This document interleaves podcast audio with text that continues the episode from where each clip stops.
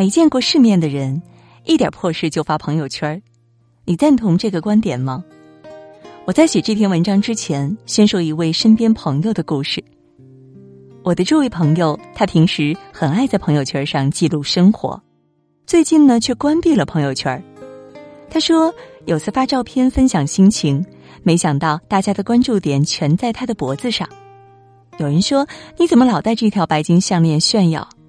有人说：“项链闪瞎了眼，求别戴了。”甚至我们有位共同的朋友私下也悄悄问我：“你看他经常在朋友圈晒那条价值不菲的项链，难不成是被哪位土行包养，不敢摘下吧？”殊不知，那条项链是他外婆去世时留给他的。每当想外婆的时候，或经历了特别的事，他都会拍照留念。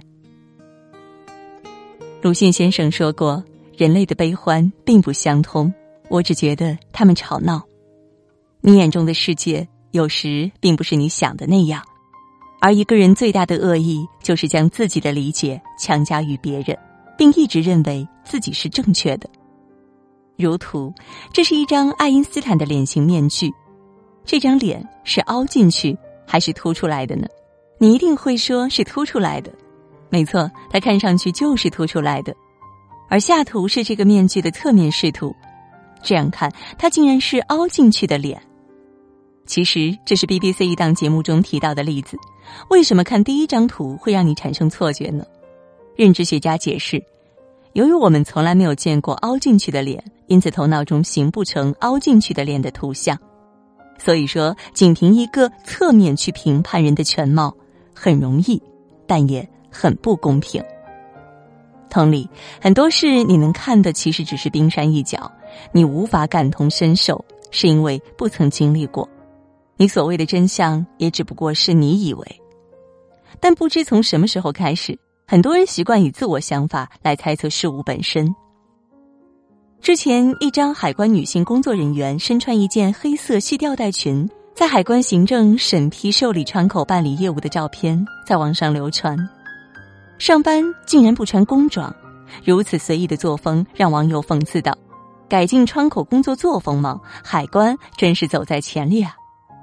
网友认为这位工作人员很不专业，穿成那样办公实在是有碍观瞻。然而，我们不知道的是，他其实当天已事先请过假。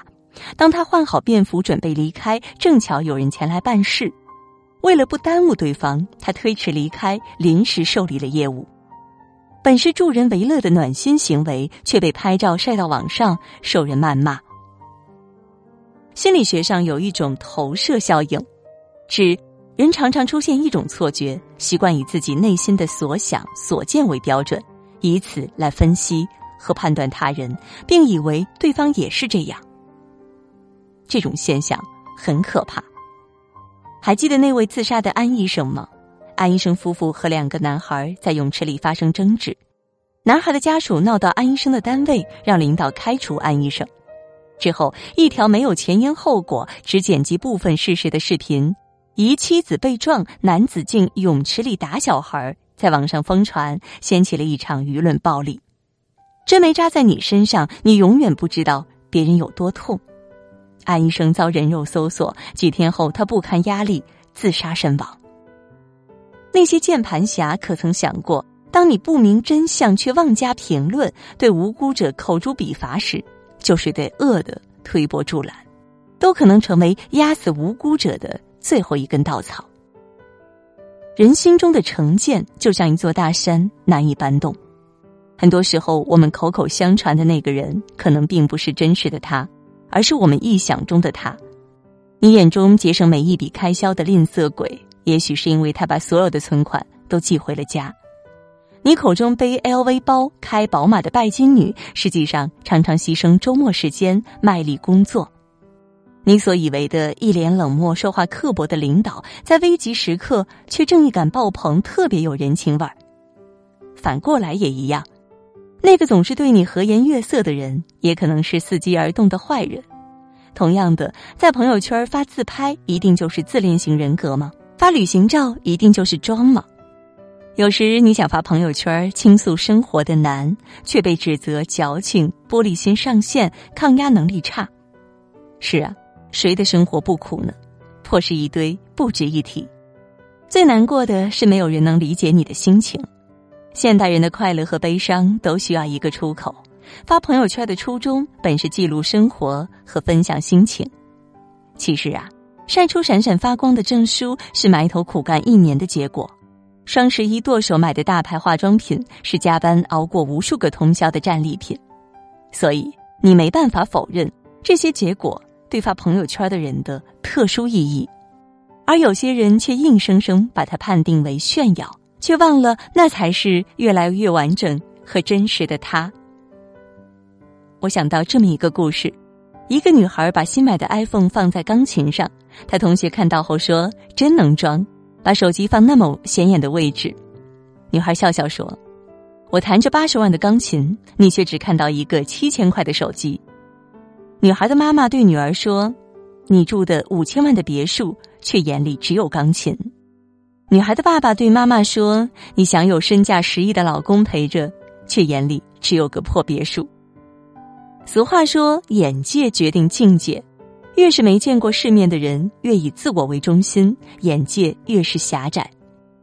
其实，一个人看不惯的东西越多，他的格局也就越小。当你接触过形形色色的人，见过的世面越来越多。